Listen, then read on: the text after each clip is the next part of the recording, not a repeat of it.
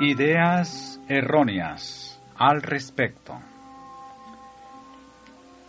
Las ideas relativas al noviazgo se fundan en ideas erróneas acerca del casamiento. Obedecen a los impulsos y a la pasión ciega. El noviazgo se rige por un espíritu de flirteo. Con frecuencia, los que participan en él violan las reglas de la modestia y de la reserva, haciéndose culpables de indiscreciones, si no transgreden la ley de Dios. No disciernen el alto, noble y sublime designio de Dios en la institución del matrimonio.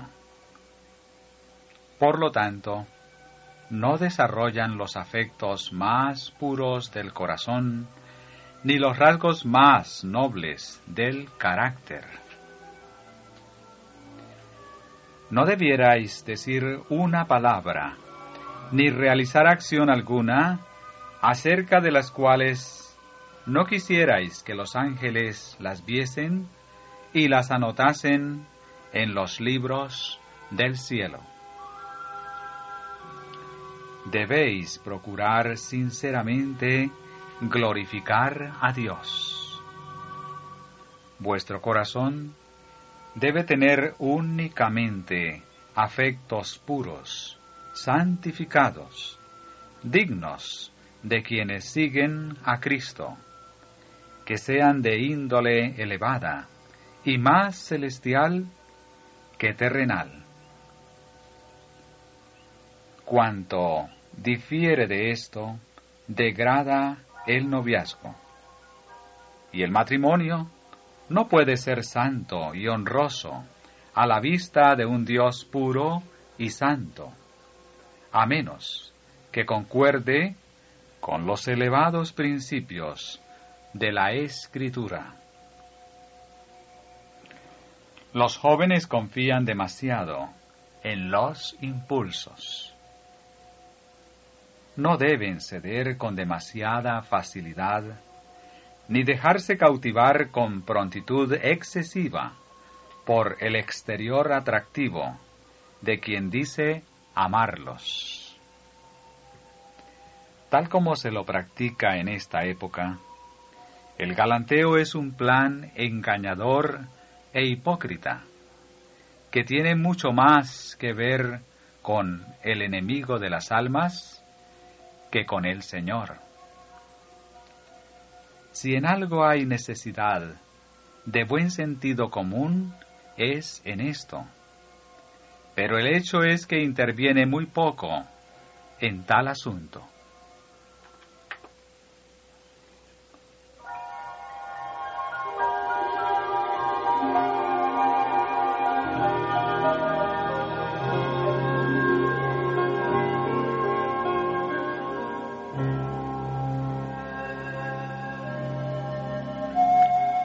Las largas veladas. Se ha hecho costumbre el que los cortejantes estén sentados hasta tarde por la noche, pero esto no agrada a Dios, aun cuando ambos seáis cristianos. El acostarse tan tarde perjudica a la salud incapacita la mente para los deberes del día siguiente y tiene apariencia de mal. Hermano mío, espero que tendrá bastante respeto propio para rehuir esta forma de galanteo.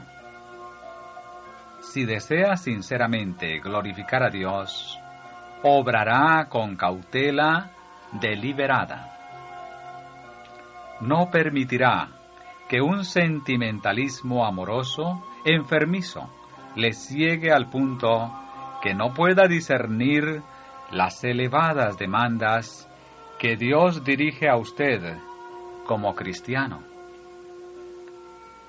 Los ángeles de Satanás velan con los que dedican al galanteo gran parte de la noche. Si los ojos de estos pudieran abrirse, verían a un ángel anotar sus palabras y sus actos. Violan las leyes de la salud y de la modestia. Sería más propio dejar algunas horas de ese galanteo para la vida marital. Pero, por lo general, el casamiento acaba con toda la devoción manifestada durante el noviazgo. En esta era de depravación, esas horas de disipación nocturna llevan con frecuencia a ambas partes a la ruina. Satanás se regocija y Dios queda deshonrado cuando hombres y mujeres se deshonran a sí mismos. Sacrifican su buen nombre y honor bajo el ensalmo de la infatuación y el casamiento de tales personas no puede solemnizarse bajo la aprobación divina. Se casaron porque la pasión los impulsó, y pasada la novedad del caso, empezarán a comprender lo que hicieron. Satanás sabe exactamente con qué elementos trata y despliega su sabiduría infernal en diversos ardides para entrampar las almas y llevarlas a la ruina. Vigila todo paso que se da. Hace muchas sugestiones y a menudo esas sugestiones son aceptadas antes que el consejo de la palabra de Dios. El enemigo prepara hábilmente esa red tupida y peligrosa para prender a los jóvenes e incautos a menudo puede ocultarla bajo un manto de luz, pero los que llegan a ser sus víctimas se asaetean con muchos dolores. Como resultado vemos por todas partes seres humanos que naufragan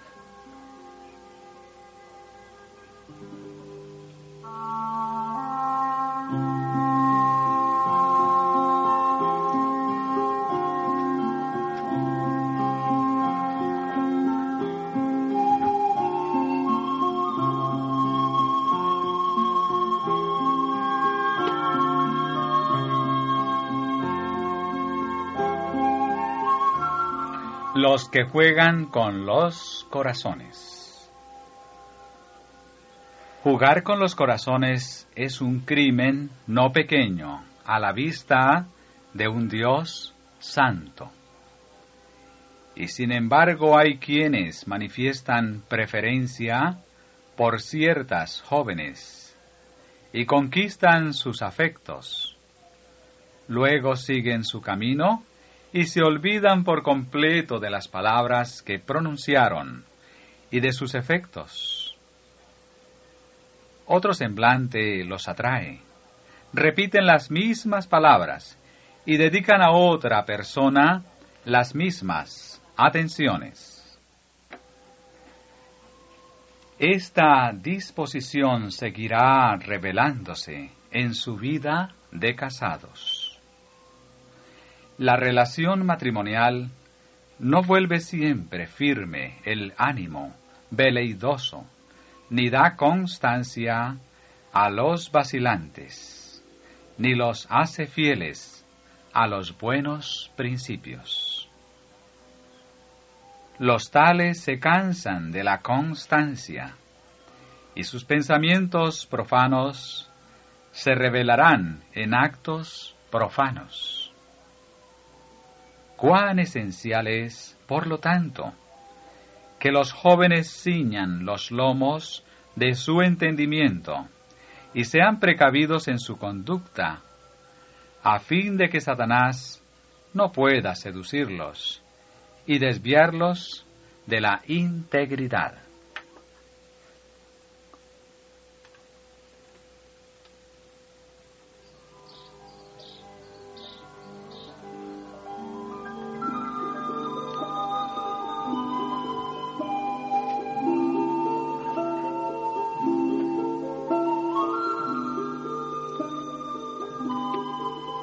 El engaño en los galanteos. Un joven que se complace en la compañía de una señorita y conquista su amistad a espaldas de sus padres, no desempeña un papel noble ni cristiano para con ella, ni para con sus padres. Puede ser que mediante comunicaciones y citas secretas llegue a influir en el ánimo de ella.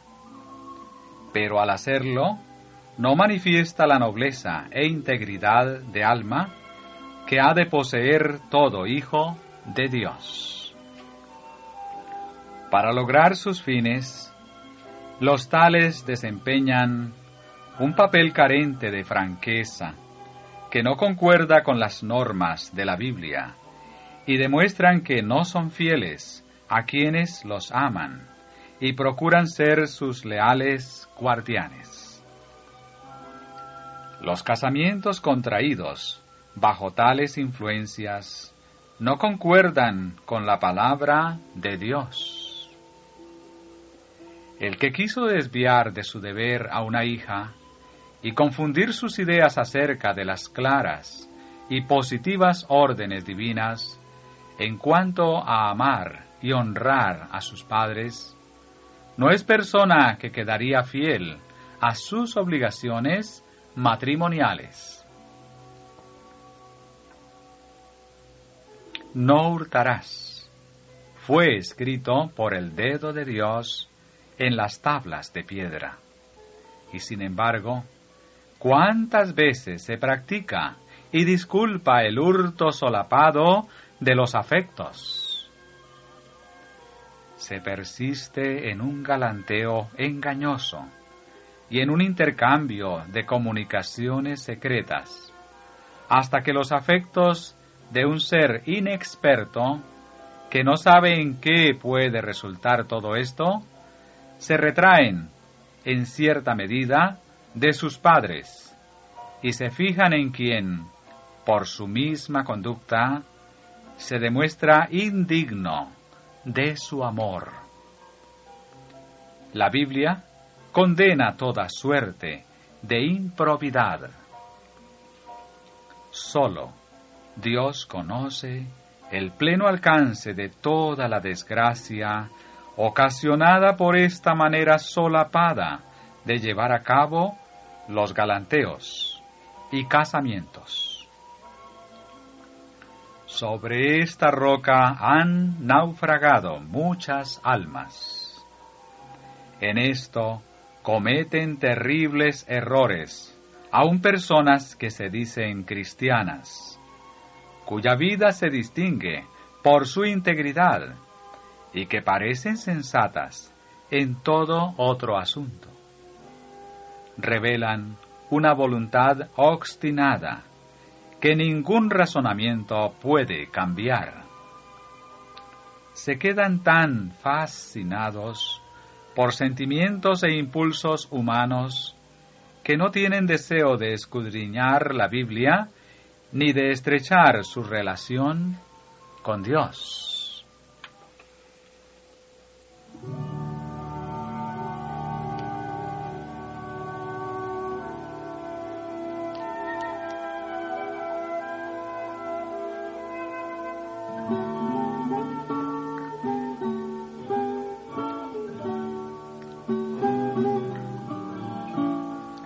Evítese el primer paso hacia abajo.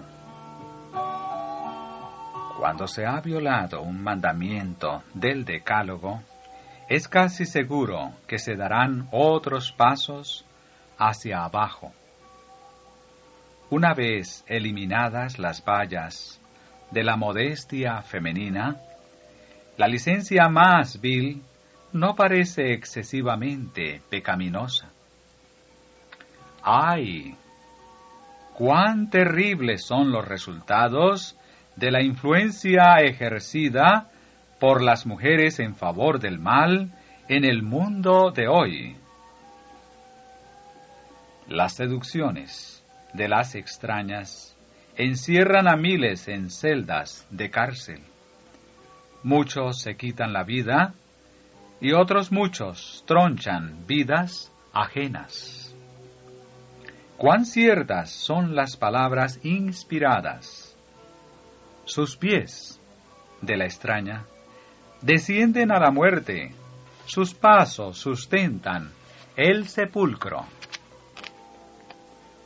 Se han colocado faros de advertencia a cada lado del camino de la vida para impedir que los hombres se acerquen al terreno peligroso y prohibido. Pero, a pesar de esto, son muchedumbres los que eligen la senda fatal contra los dictados de la razón, sin tener en cuenta la ley de Dios y en abierto desafío de su venganza. Los que quieran conservar la salud física, un intelecto vigoroso y una moral sana deben escuchar la orden. Huye de las pasiones juveniles. Los que quieren hacer esfuerzos celosos y decididos para detener la maldad que alza en nuestro medio su atrevida y presuntuosa cabeza, son odiados y calumniados por todos los obradores de maldad, pero serán honrados y recompensados por Dios.